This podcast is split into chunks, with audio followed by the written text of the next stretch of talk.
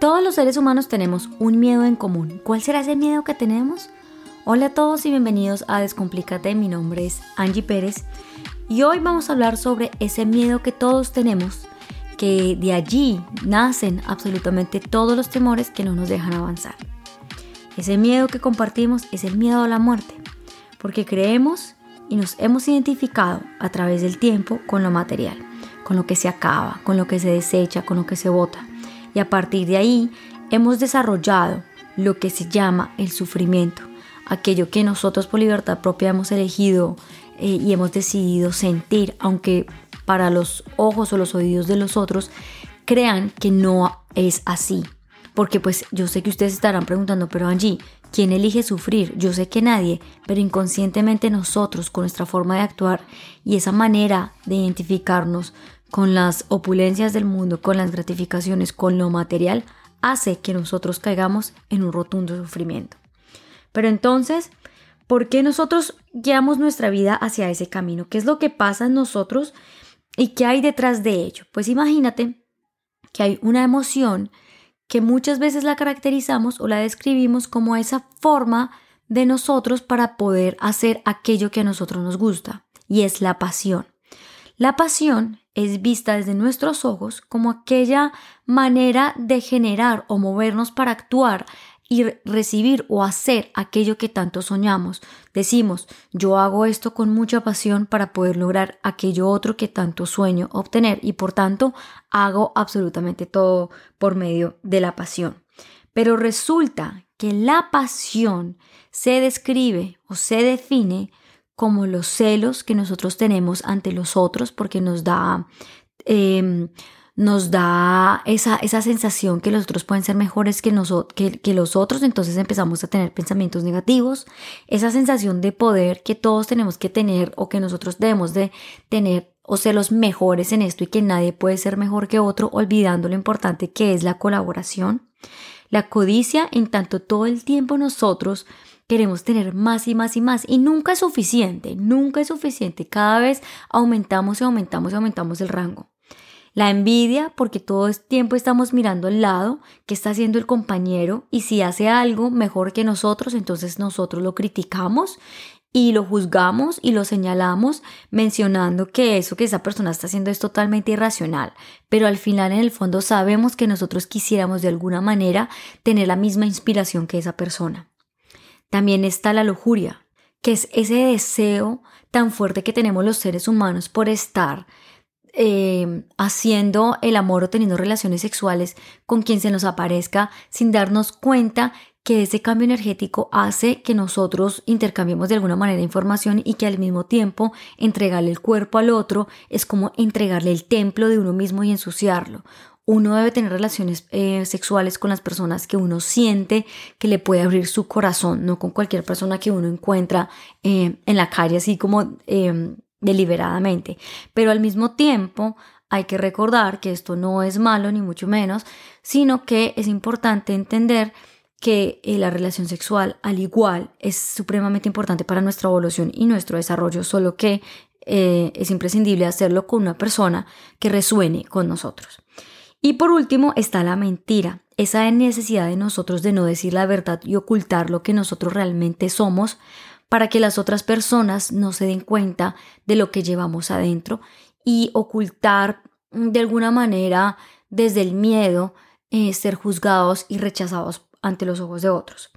Entonces si vemos la pasión desde los celos, el poder, la codicia, la envidia, la locura y la mentira, nos damos cuenta que todos estos eh, factores intervienen en nuestro pensamiento de creer que nosotros nunca somos suficiente y que siempre y todo el tiempo necesitamos más y más y más y empezamos a tener una mayor pasión por lo que hacemos con el único objetivo de ser mejores que los otros, identificándonos todo el tiempo con lo material. Entonces, dado que nosotros nos identificamos con estas opulencias o excentricidades del mundo, no, nos pasa que cuando algunos, em, algunas estructuras se nos caen que nosotros mismos hemos construido, algunos sueños se nos van al piso, algunas relaciones se caen, el trabajo que tanto soñamos no nos sale, no nos fluye esa relación de pareja con la que tanto creíamos que íbamos a fluir y demás. Hay diferentes situaciones que nos ocurren que de un momento a otro o de la noche a la mañana se van al piso de una manera inesperada.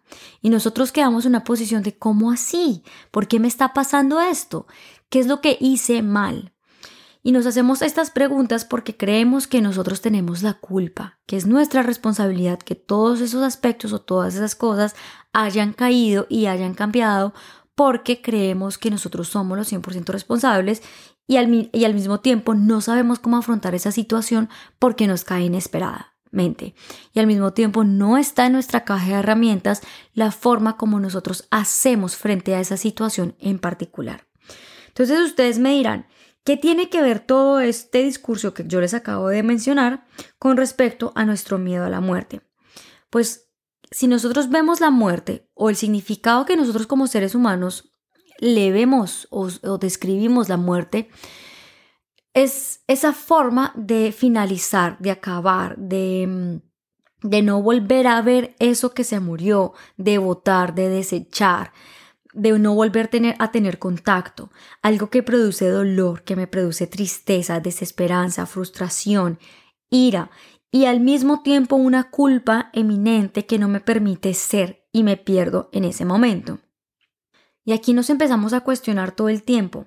¿Qué es lo que estamos realizando mal? Creemos que habíamos hecho lo mejor de nosotros, nos culpamos por no haber seguido nuestra intuición, al mismo tiempo nos sentimos responsables por no haber tomado una decisión más clara desde el principio. Y a nosotros nos causa bastante dolor estas pérdidas inesperadas porque normalmente nosotros como seres humanos no hemos sido enseñados para cerrar ciclos. Creemos que lo mejor que podemos hacer es esperar, resistir y tolerar hasta el punto que todo se nos caiga al piso. Y cuando todo se nos cae al piso, es ahí cuando nosotros abrimos nuestros ojos y decimos, oiga, aquí hay algo que hay que escarbar y poder mirar con mayor detenimiento para poderlo entender.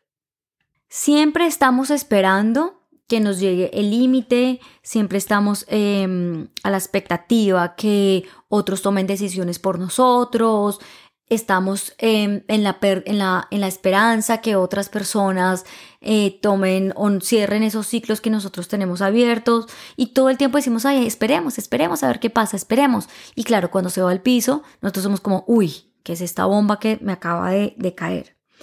Y de aquí empiezan a salir o a surgir todos esos miedos o esos temores que empiezan a mover nuestro cuerpo y nos empezamos a sentir de una manera muy inquieta. ¿Qué tipo de temores nacen, por ejemplo? El temor al rechazo, a no ser aceptados por lo que nosotros somos, porque constantemente creemos que lo mejor es cambiar para hacer feliz a los otros. Y de aquí surgen el resto de temores, como la inseguridad, porque no puedo expresar lo que yo siento, entonces me tengo que quedar callado, también nos sentimos asustados por ser juzgados, entramos en una posición sumisa, caemos como en una situación de humillación. Algunos momentos empezamos a, desarrollar la ansiedad y así sucesivamente vamos desarrollando después de, digamos que todos estos temores o estos miedos, empezamos a ridiculizarnos, a ser respetados, a no estar alineados con nuestros deseos, a sentirnos marginados, insuficientes, inútiles, inferiores. Y todo esto hace que nosotros no podamos em, sobrepasar estas situaciones que nos generan tanto malestar y tanto dolor. Pero yo vengo aquí a decirte que no te preocupes, que si nosotros vemos la muerte desde una mirada un poco más espiritual, la muerte es un renacimiento, es una evolución, es la trascendencia del alma, es volver a darle vida a aquello que ha muerto. Yo he escuchado muchas veces a personas decir, ay, es que está muerto en vida, qué pecado. No, yo le tengo miedo a eso. Miren, estar muerto en vida a veces es importante porque cuando algunos aspectos de nosotros mueren, otros vuelven y nacen, reviven, florecen así como la naturaleza en las estaciones. en la, en en la estación de otoño, las, las hojas de los árboles se caen, se congelan en invierno y en primavera vuelven y nacen, nacen nuevas plantas y el árbol, muy bien arraigado, balanceado, con fluidez, sabiendo lo que él es, se mantiene en su postura. Cambian sus frutos, cambian sus hojas, pero él sabe quién es. Así que él entiende lo importante que es la evolución para seguir creciendo, porque inclusive las hojas se caigan del árbol, él sigue yendo para arriba y se sigue expandiendo cada vez más. Y es lo mismo que pasa con nosotros. Lo mismo que pasa con nosotros es que a la medida que nosotros entendemos que lo opuesto a la muerte es la vida, es sentirnos vivos, es creer que estamos en la capacidad de sentirnos y de vivir el momento presente, de disfrutar, de sentirnos vitales, de saber lo que nosotros somos y arraigarnos muy bien trayendo balance en nuestra vida, vamos creciendo a la medida que van muriendo aspectos de nosotros hasta que volvemos y empezamos a ser uno con nosotros mismos. Así que no le tengas miedo a todos estos aspectos que se acaban, que se mueren, que se desgastan, porque al final tú no eres eso. Tú eres un ser infinito que tiene toda la capacidad de expandirse en su mayor potencial y que va evolucionando a través del tiempo. Para procesar o para seguir y desarrollarnos en esta evolución, es supremamente importante escuchar nuestro corazón, porque es ahí donde está esa fuerza interna que nos guía hacia un único camino.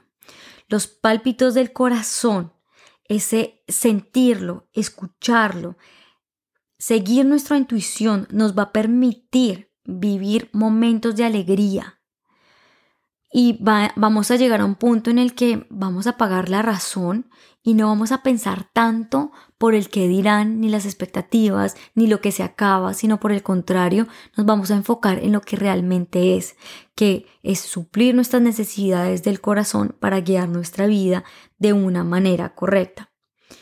El miedo te vuelve absolutamente ciego, pero el amor te permite observar.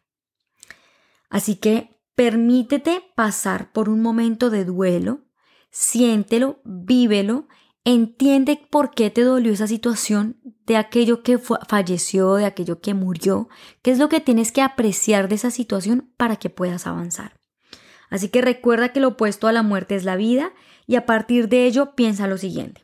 Primero, como te decía hace un ratito, ¿qué entendiste de esa relación en particular o de esa situación que te causó tanto dolor? ¿En qué situaciones esa experiencia tuya te hizo sentir vivo? ¿Qué aprendiste de esa situación? ¿Con qué lindas experiencias te quedas tú? ¿Y cómo esta situación en particular te permite ser lo que tú eres en este momento y cómo pudiste tú discriminar y discernir aquello que tú no eres? ¿Qué aspectos de ti murieron y qué otros renacieron? Todos los eventos que nos pasan en la vida vienen a recordarnos que nosotros estamos hechos de aquello que realmente nos caracteriza, que es nuestra esencia sutil y verdadera, que está guiada por el amor incondicional. Y al mismo tiempo nos fortalecen y nos dan esa fuerza interior para seguir evolucionando. Así que no te compares con nadie. Recuerda que el, puesto, el opuesto al miedo es el valor y la tranquilidad y que a partir de ese valor vas a tener la posibilidad de afrontar cualquier situación que te venga con mayor tranquilidad y discernimiento. Para que enfrentes todas las situaciones de cambio y aprendas a cerrar círculos, te tienes que conocer, para que así no permitas que las situaciones lleguen a su límite, sino que tú mismo con bastante eh, intuición y observación puedas entender que esa situación no va para ningún lado y que tú decides pararla con anterioridad antes que esa bomba explote.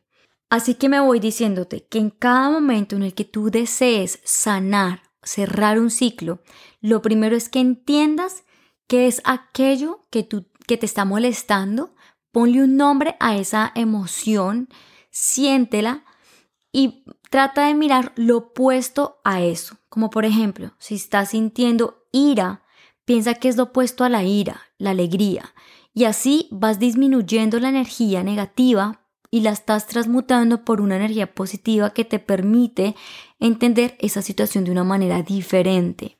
Así como lo opuesto a la muerte es la vida. Y cuando tú miras la muerte desde esa perspectiva te das cuenta que es importante cerrar ciclos para darle vida a otros aspectos de tu vida.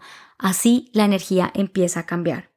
Así que tú tienes la fuerza y el valor para salir adelante, tú tienes la, la, decisión y solo tú la capacidad de poder transformar absolutamente lo que tú deseas, simplemente tienes que tomar la decisión para poder conocer aquello que quieres modificar o cambiar e inclusive cerrar para poderlo entender y sentir el amor incondicional. Te mando un abrazo y que tengas una excelente semana. Si deseas em, compartir este audio, te invito a que si alguna persona se te pasó por la cabeza mientras lo escuchabas, se lo compartas. Si quieres saber un poco más de mí, me puedes encontrar en Instagram como arroba mi espacio cero y si tienes alguna pregunta, me puedes, me puedes hacer la pregunta por interno o me puedes contactar por descomplícateconangie.gmail.com. Gracias por escucharme y nos vemos en una próxima oportunidad.